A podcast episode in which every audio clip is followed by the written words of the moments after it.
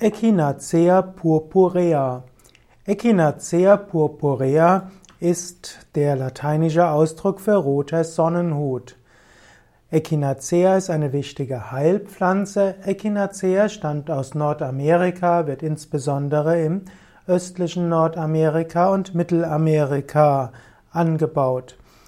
Echinacea purpurea hat also, ist also purpurfarbig, insbesondere die Mitte der Blüte ist purpurfarbig.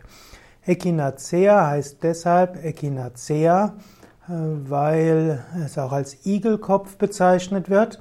Das heißt, äh, die Röhrenblüten haben überragende, auffällige, stachelspitzige Spreublätter. Und Echinos heißt eben Seeigel.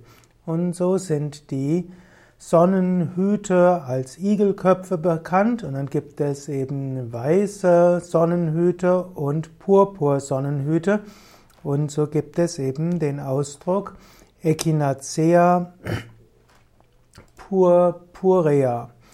Echinacea purpurea ist also eine wichtige Heilpflanze. Man verwendet insbesondere die Wurzel und diese enthält ätherische Öle und Harze. Echinacea kann man verwenden zur Erhöhung der eigenen Abwehrkraft, der körpereigenen Abwehrkraft. Man nimmt an, dass Echinacea gut wirken kann gegen Virenerkrankungen. Echinacea stimuliert auch das lymphatische System. Wenn man zu Beginn einer Erkältung Echinacea einnimmt, dann kann Echinacea die Erkrankung reduzieren bzw. die Erkrankung schneller zum, Ver zum Abklingen bringen.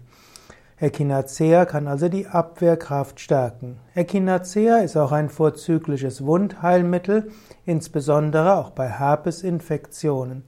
Echinacea kann man, braucht man typischerweise als Fertigpräparat.